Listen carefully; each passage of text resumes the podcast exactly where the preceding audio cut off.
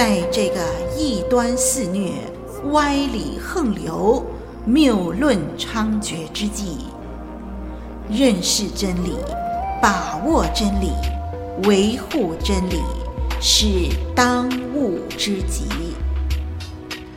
唯独真理是盼望中的指南，是黑暗中的明灯。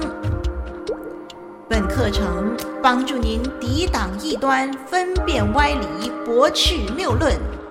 由活水之声录音室呈现，基要真理。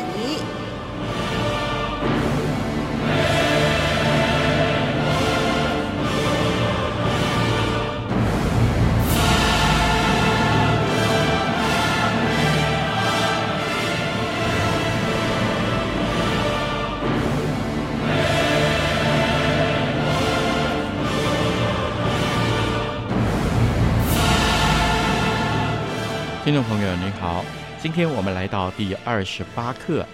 我们这两课呢，都在谈基督徒与大使命。那么上一课我们谈到基督徒与大使命的时候，我们就提到马太福音二十八章末了的经文，在那里主耶稣劝勉我们说，要去使万民做我的门徒，奉父子圣灵的名给他们施洗。凡主所吩咐我们的，都教训他们遵守。然后呢，主就与我们同在，直到世界的末了。我们从这段经文里头，我们就看见我们自己需要有预备。第二，我们也看到这是主的命令。除了我们要预备，除了这是主的命令，使万民做主的门徒以外呢，主并不因此就不理我们，让我们自己去努力。主说，他还赐下能力。他会与我们同在，直到世界的末了。那么最后呢，我们也看到这个大使命呢，也不单单只是在使徒们的身上就完了。他有一个传承的观念，就是要继续训练每一个基督徒成为这个大使命的履行者。这就是上一课我们提到的基督徒的大使命。那么今天呢，我们要来看这个大使命，我们要如何的来投资。我们会得到怎么样的赏赐？这个观念呢，其实很重要，因为这也是主耶稣，也是我们古代先贤们所看重的。有时候赏赐对我们来说，我们就觉得，哎呀，我没有那么市侩，我为主工作是完全甘心的，这当然很好。但是我们也来查考一下，连主耶稣也看重这事情，因此我们也要来仔细的研究。然后呢，我们就要来看一看。从我们华人民族性，我们来看如何向海外做宣教的事工。在我们的民族性里头，我们有我们的优点，我们也有我们的缺点。我们可以如何彼此辅助、相辅相成，把福音带到更远的地方去？好，我们就先把这段时间交托给神，我们一起来祷告。亲爱的天父，我们感谢你。因为你赐下大使命，你不单单只是要我们去传扬主你自己的福音，主你更是给我们力量，你要与我们同在，你使我们成为天国的同工，我们何等的有福气，和主一起同工完成这个使命。主加添给我们力量，也求主在今天让我们明白，我们如此的履行主的吩咐，末了的时候必然得到主您给我们的奖赏。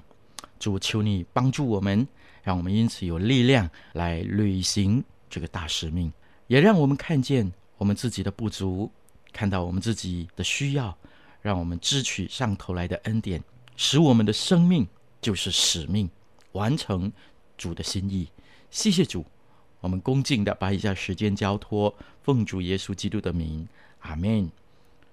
好，这时候我们就来看我们履行大使命，我们所得的奖赏。对于许多信徒来说，我们得到天上来的奖赏是一个陌生的观念，或者我们也认为这似乎是一个属世的观念啊。在这里呢，我们要花一些时间来查考圣经中有关于赏赐的教导，它与我们目前的生活究竟有什么样的意义和关联呢？好，圣经多次警告我们要小心、努力、持守属灵的赏赐。启示录三章十一节，启示录三章十一节，这里圣经怎么说？启示录三章十一节：“我必快来，你要持守你所有的，免得有人夺去你的冠冕。”一个人的冠冕是否可能被夺去呢？圣经告诉我们说，可能的。如果不会被夺去的话，约翰不会这样的警告我们。我们再看哥罗西书二章十八节，哥罗西书二章十八节，林老师把哥罗西书二章十八节读出来。圣经说：“不可让人因着故意谦虚和敬拜天使，就夺去你的奖赏。这等人拘泥于所见过的，随着自己的欲心，无故的自高自大。一个人的奖赏会被骗走吗？圣经实在告诉我们说，这也是可能的。不然，保罗不会这样的提醒我们。您说对不对呢？”好，我们再看约翰二书第八节。约翰二书第八节，林老师把它读出来。约翰二书八节，你们要小心，不要失去你们所做的工，乃要得着满足的赏赐。一个人会不会失去全部的赏赐呢？这也是可能的啊，不然约翰不会这样的提醒我们。所以圣经呢，很清楚的说明。我们的赏赐和我们所做的工作是有关联的，因此呢，我们就要一起来思想以下的这些的经文：马太福音十六章二十七节，马太福音十六章二十七节，圣经这么说：人子要在他父的荣耀里，同着众使者降临，那时候他要照个人的行为报应个人。这节经文我们清楚地看到。赏赐是靠工作换来的，救恩是白白的，但是赏赐呢，却是工作换来的。因此，我们可以下结论说，我们的赏赐不是救恩，因为救恩不是赚来的。好，接下来我们来看圣经的里头啊，有五种的冠冕。圣经提到一个信徒的一生，可以用不同的工作来赚取五种不同的。冠冕和赏赐。好，接下来呢，我们就分享有关于履行大使命我们所可以得到的奖赏。好，首先呢，我们来看喜乐的冠冕。帖撒罗尼迦前书二章十九节，帖撒罗尼迦二章十九节这里说：“我们的盼望和喜乐，并所跨的冠冕是什么呢？”岂不是我们主耶稣来的时候，我们在他面前站立得住吗？从这节的经文里头，我们看到保罗提到他所带领的铁萨罗尼迦信徒，便是他在基督审判台前所得的喜乐冠冕。这个冠冕呢，也是给予那些愿意顺服圣经教训，去传福音给别人的这些的人的。马太福音四章十九节，马太福音四章十九节，耶稣对他们说：“来跟从我，我要叫你们得人如得鱼一样。”如果我们不是一个得人的渔夫，或许我们还没有紧紧的跟随耶稣的脚踪。耶稣说：“我要叫你们得人如得鱼一样。”传福音可能不是。我们最大的恩赐，或者我们觉得我们没有这个恩赐，但是至少呢，我们要知道怎样传。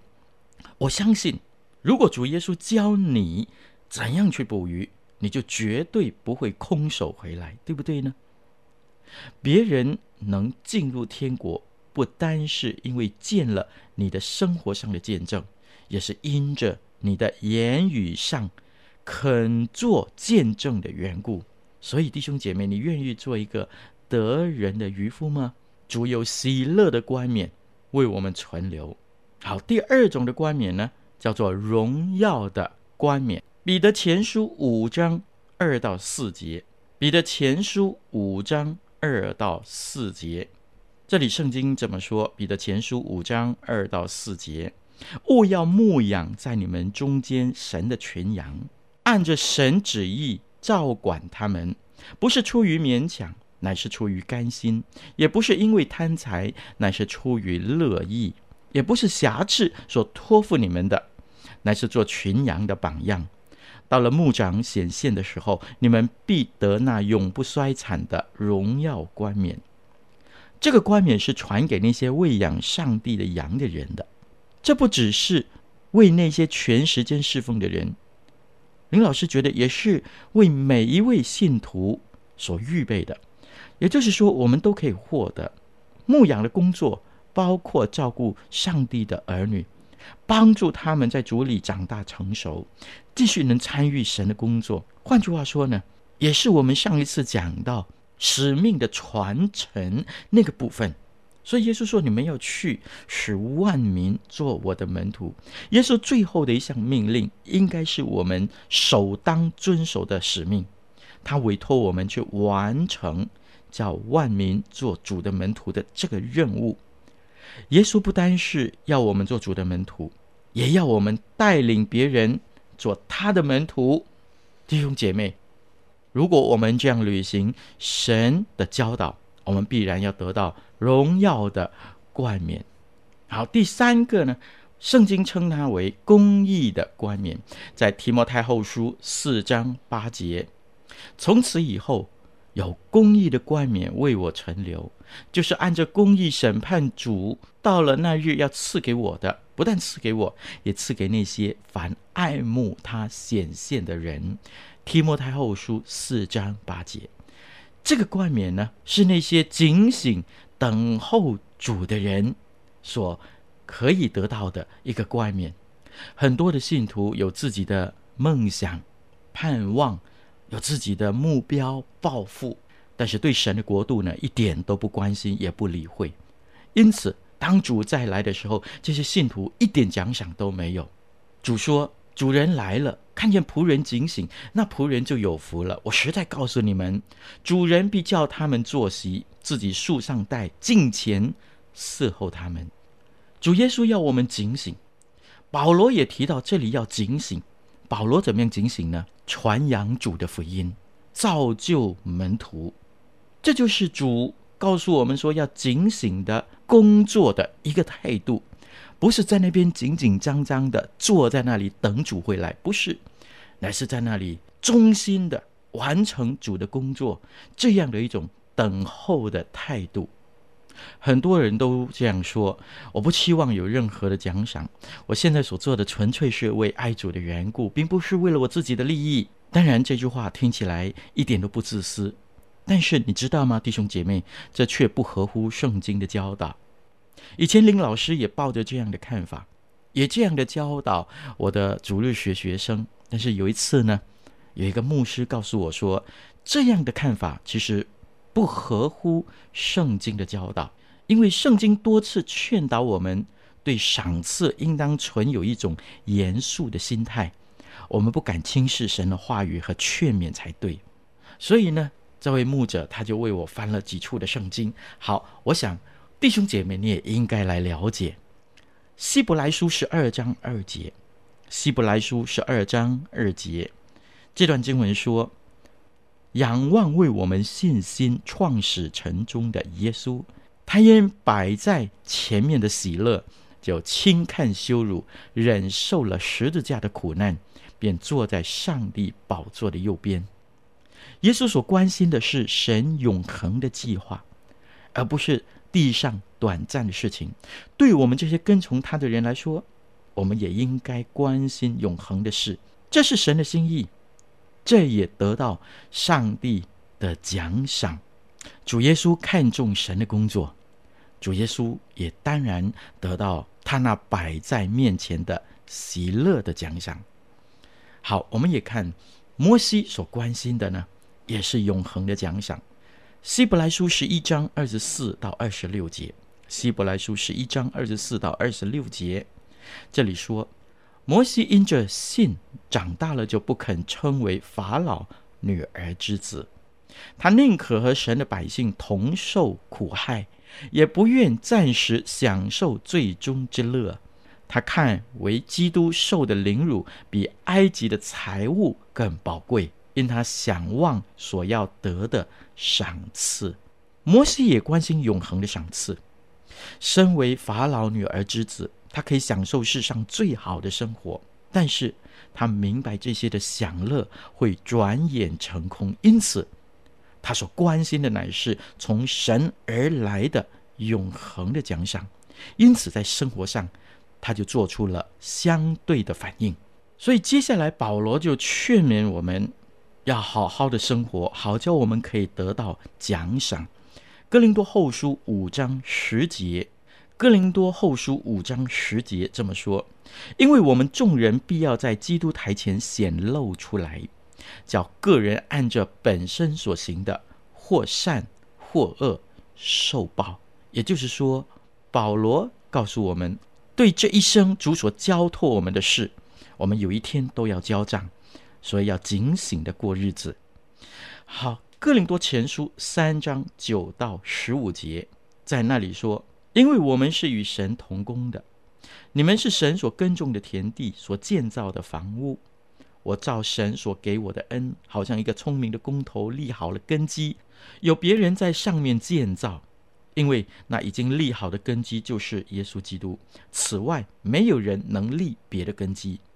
若有人用金银宝石、草木禾秸，在这根基上建造，个人的工程必然显露，因为那日子要将它表明出来。有火发现，这火要试验个人的工程怎么样。人在那根基上所建造的工程，若存得住，他就要得赏赐；人的工程若被烧了，他就要受亏损，自己却要得救。虽然得救，乃像从火里经过一样。保罗劝勉我们说：“我们这一生所做的，有金银宝石，也有草木禾秸，有经得起火的考验的，也有经不起的。所以我们要小心，小心自己是用什么样的态度来履行上帝的吩咐。”弟兄姐妹，盼望我们对这些的教导能有所认识，好叫我们能够对主耶稣所吩咐的大使命，能够有一个正确。并且是积极的回应，因为这是主他交托给我们每一个信徒要履行的一个重要的使命。让我们一起来迎取天上的赏赐。为这缘故，我们最后要探讨：身为我们华人民族，我们要怎么样看待海外宣教的这个事工？这个大使命，有人称之为宣教的事工，或者是拆船的事工。总之呢，就是我们要用不同的方法，把福音带到更远的地方。那么，我们华人民族性影响海外华人教会宣教事工的形态，有一部分呢是优良的传统，另外一部分呢可能成为宣教事工的障碍。因此呢，我们就要来检讨，好叫我们能够知彼。知己，做一个勇敢的履行上帝大使命的圣徒。首先呢，我们华人家庭的观念以及乡土的观念相当的强。我们华人民族性有很强的家庭观念和乡土观念的，因而使信徒忠于家庭，也忠于自己的教会，注重本国的福音的事工。所以，我们常常支持这些的事工，都是支持一些跟我们有深厚关系以及我们认识的人。虽然这种观念也无可厚非，但是呢，也有它反面的影响。它会使许多的信徒因此对海外的宣教的施工就相对的比较冷淡，而不那么样的积极。所以林老师可以常常听见有许多的会友，甚至是教会的领袖，都会用似是而非的道理质问这些宣教的委员会，或者是差传，或者是啊、牧者们。这样说，本国还有许多人还没有听到福音，为什么要花那么庞大的财力来从事海外宣教事工呢？有人说，为什么我们不先搞好自己教会内部的问题呢？我们教会也缺很多的钱，为什么不先搞好我们教会本身的财政的问题，才去关心海外的需要呢？林老师认为很明显的这种的观念，是我们华人教会在宣教事工上的一个拦阻，和神那种胸怀普世的心呢相去甚远。我们做宣教的时候，不能不小心我们这种的家庭和乡土的观念。第二呢，我们华人的民族性啊是安分和保守的，从事宣教事工呢必须依靠很大的信心。您说对吗？如果只是注意我们目前教会现有的资源，并且自己困在社会的经济的运作，恐怕会使神的工作窒息。我们华人民族性呢，向来比较安分，比较保守，比较内向，所以有不少的教会把大部分的经费存放在银行的里头，以备不时之需。林老师就知道，有一些的教会啊，把他们拆船的经费百分之五十都存放在银行里做储备金。也就是说，如果他们的拆船预算是十万的话，那么今年他们就把五万块钱放在银行的里头做利息。这种的做法呢，会使弟兄姐妹误以为教会是用巨款来生利息，冻结这些拆船奉献的运作。林老师就认为，最终呢，就会导致肢体不同心，停止奉献。所以林老师建议。每到宣教年度终结的时候，就要把剩余的余款一次过的奉献给那些急需支持的宣教事工。每一年从头再来，安分以及保守的这种观念是我们优良的民族性，但是呢，对于宣教事工上来看呢，却是一个致命伤。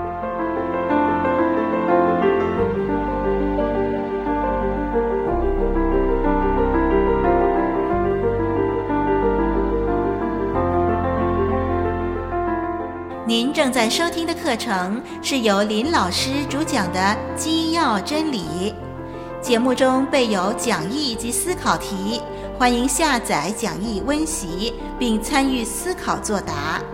我们也乐意为您批阅答案，交流心得。可将来信寄来以下电邮地址：t h u e k 二零零四 at yahoo dot com。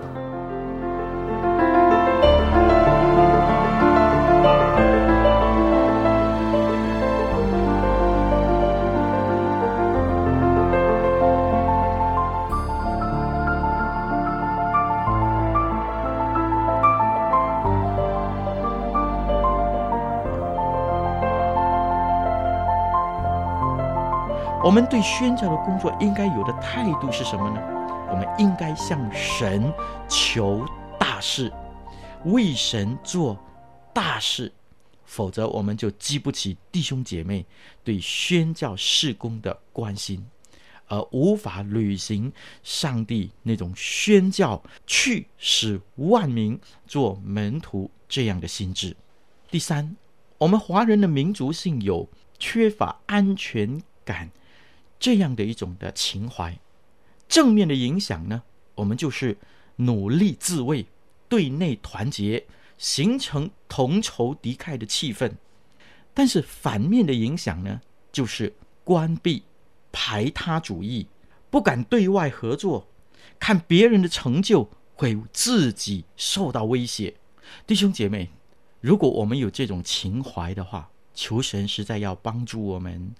让我们在宣教的工作上，知道这是为主工作，把福音带到世界的末了，从耶路撒冷传到地极去，而不是自私自利的以宣教成为我们成名或者是我们名誉的一种的手段。求神怜悯我们，革除这种的观念。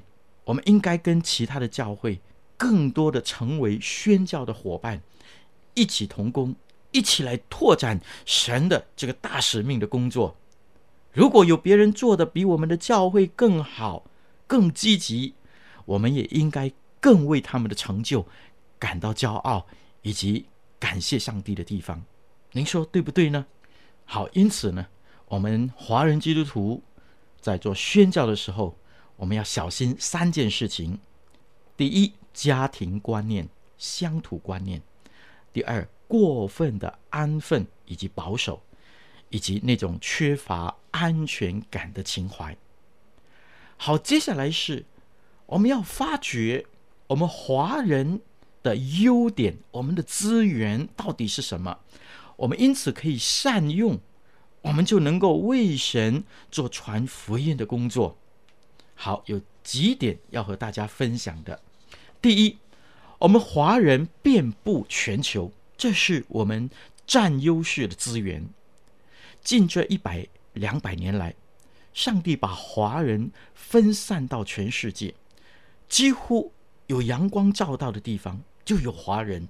我想神这么做，可能是为我们向普世宣道来铺路的，如同天父先把犹太人分散到地中海沿岸，然后兴起使徒保罗和他的同工走遍地中海一带，先向犹太人传福音，后向外邦人传福音。以犹太人为桥梁，使跨文化的福音事工减少许多的困难。今天，全球都有华人，几乎是凡有海水道的地方啊，都有华人居住的。华人从事宣教差传，也可以使用这样的一个优点，使宣教士从事跨文化的工作的时候，可以免除孤单感以及恐惧感。我想这是我们华人的资源。第二，我们华人的适应能力特别的强。哎，从我们华人散布的历史和地理看来，我们就知道华人的适应力很强的。无论在什么国家，我们都能够适应那个国家的风土人情；无论在什么民族中居住，都能够和那个民族和平往来，在各国各族中呢，逆来顺受，和睦相处。林老师就想到，林老师的祖宗也是从我们国内漂洋过海来到南洋，在这里和当地的土人和平相处，直到今天。林老师就觉得这种的适应能力，实在是有利于宣道的工作。华人年轻的基督徒，如果顺从天父的呼召，献身做宣教士，不用过分的忧虑能否在外国人中生活或工作，我们天生有适应能力，必定能够在外族中更好的侍奉神。我们许多的先祖能够穷乡僻壤、天涯海角，我们岂是不能够吗？第三，我们华人学习的能力很强。一般上呢，华人的智力的商数啊都不会太低的，你同意吗？在外国的大学或者是研究院求学，给人的印象很好，成绩平均都是在水平以上。华侨放羊谋生，很快就学会讲当地的语言，甚至能够了解当地的文化。我们这一股的强韧的学习能力，是我们民族的特性来的。相信对我们华人宣教士有莫大的帮助，所以如果我们想到我们要成为宣教士，我们可以不用惧怕学习异文化或者是语言。林老师就看到有许多的华人在国外攻读不同的语言啊，英语、菲律宾语、西班牙语等等，这些都反映我们华人有语言的恩赐。我们的学习能力很强，能够为主做许多的大事。再来，我们的华人呢，有一个优点，这是我们的资源，那就是刻苦耐劳。您同意吗？我们华人在各地谋生，都是发挥我们民族的固有特性，那就是克勤克俭、刻苦耐劳。我们具有这种宣教式的气质，外国人工作八个小时，我们华人工作就是十二个小时。外国人不能够忍耐，华人能够忍耐，因此我们华人能够立足在许多异文化的地区，我们而且能够做得好，能够生意兴隆、飞黄腾达。相信我们到国外去旅行这样的种宣教的工作，有一天我们一定能够有所收获，为神打美好的仗。因此，林老师在这里呼吁所有的基督徒，让我们来负起主大使命的工作。一起来传扬主的福音，讨神的喜悦。好，在我们了解了我们民族性的优点、强点以及弱点，我们要去克服，我们要去赢取主的赏赐。接下来的问题是，我们要怎么样能够去呢？可能有一些人病痛，可能有一些人已经年纪老迈，我们可以怎么去呢？有几件事情是林老师给您的建议。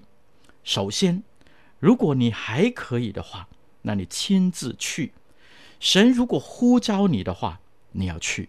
神呼召了许多人在国外的工厂为福音劳苦的，把救恩的好消息带到不同的文化里，这是一个令人兴奋的工作。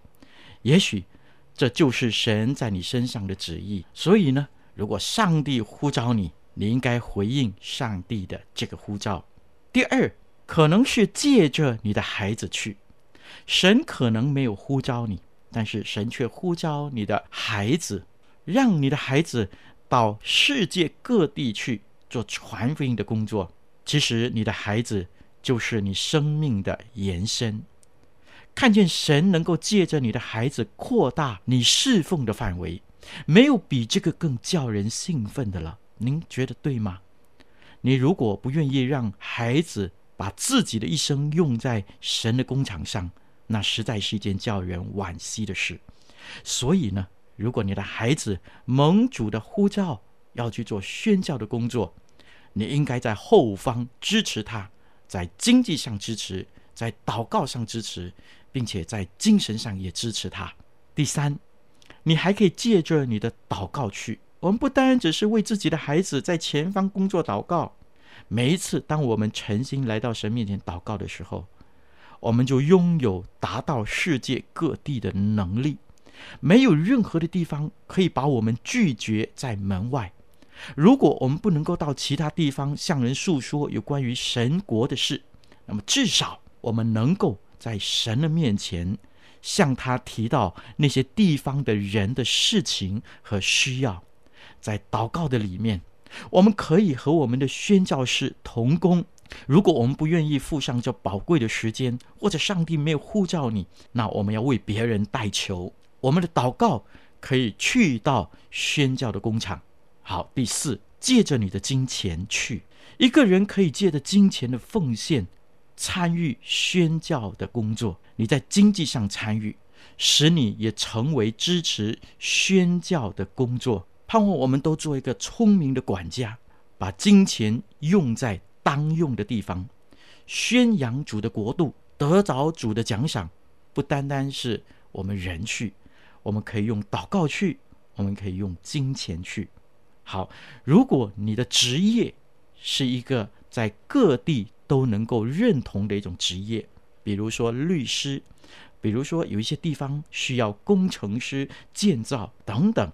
在你的工作中，试试看抽出假期和宣教士一起做短期的童工，或者你就到宣教的工厂去那里工作，借着你的工作把福音带到当地你的同事以及当地的居民的中间。这就是利用自己的职业的技能，帮助宣教士工厂上的实际需要，或者。直接到工厂上做传福音的工作，所以我们可以怎么去呢？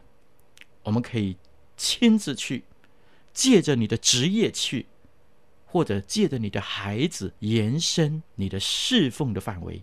再来就是借着我们的祷告去到工厂，另外也借着我们经济上的支持，帮助工厂上的宣教士一起同工配搭。宣教士是工厂的前方的战士，我们就成为这些战士的后方的资源，所以我们都是一起同担主的大使命的工作，一起同工侍奉神，抢救灵魂。我们都在履行大使命的工作。好，如果你回应上帝的呼召，我们要去使万民做主的门徒，那我们要去到怎么样的一个土地上为神工作呢？好，这时候接着最后几分钟，我们就来探讨，在圣经的里头曾经告诉我们，我们可以往哪一些的方向来思考我们要去的地方。第一，那就是在约翰福音四章三十五节，以及路加福音八章四到十八节，那里说到收割，那里说到好土，我们可以成为一个这样的参考，就是福音好土的宣教方法。农夫期望有好的收成，必须先选择好土。同样的，我们应该寻找那些对福音有热烈反应的地区或者是国家，优先的撒下福音的种子，使这些的种子快快的成长，荣耀上帝的名，拓展上帝的国度。所以，我们可以先坐下来想想，哪里是福音的好土。从宣教的角度来看，曾经非洲是好土，东亚洲。曾经是好土，南亚洲也曾经是好土。今天呢，盼望我们都能够坐下来，好好的思想这个问题，然后按照主的差遣去到宣教的工厂。好，圣经也只是我们第二种的考量，那就是保罗志向的宣教的方法。保罗的志向呢，是。不在基督的名被称过的地方传福音，所以今天我们要坐下来想一想，有哪一些地区仍然是未得之名呢？我们可以效法保罗的志向，来向这些的地区做传福音的工作，比如说回教的国家，比如说。印度教的国家，以及我们所说的十四十之窗，有许多偶像敬拜、精灵敬拜的民族的中间去，向他们做传福音的工作。好，第三个宣教的考量呢，是文化距离渐近的宣教的方法。初期的教会传福音呢，有一定的次序，首先向犹太人，然后向撒玛利亚人。然后呢，就跨洋越海的把福音传到地极。我们华人呢，可以考虑按照文化的距离来扩充这个宣教的距离和范围。我想，我们可以先向我们中国的少数民族开始来做做传福音、同文化这样，或者是一个近文化的宣教的工作。又或者，我们可以到国外。异国家同文化的工作，比如说在美国、在欧洲等等的地方，有许多的华人居住。虽然是异国家，我们却有同文化，在那里为神工作。这个策略呢，可以帮助教会的肢体开拓我们的视野。然后我们每五年或者每三年，就面对一个新的意向和挑战，向不同的。国家或者是文化的人做进一步的传福音的工作，拓展我们本身或者是教会的宣教宽度和深度。好，第四，这就是马其顿意象的宣教的方法。经过祷告以后，经过议决以后，我们自己或者是我们的教会，就把那最富挑战性而又缺乏经费的事工列入。我们教会或者我们本身的宣教的范围，过去圣灵向保罗写明马其顿的意象，林老师认为，同样的，今天的教会也可以借着请过来帮助我们这样的一个呼声，来决定海外宣教的方向。所以在这里呢，林老师提供大家四个这样的一种宣教的考量：福音好种的宣教考量，保罗志向的宣教考量。文化距离渐近的宣教考量，以及马其顿意象的宣教考量，求神帮助我们让我们一起来依靠神的大能，做成神宣教的事工。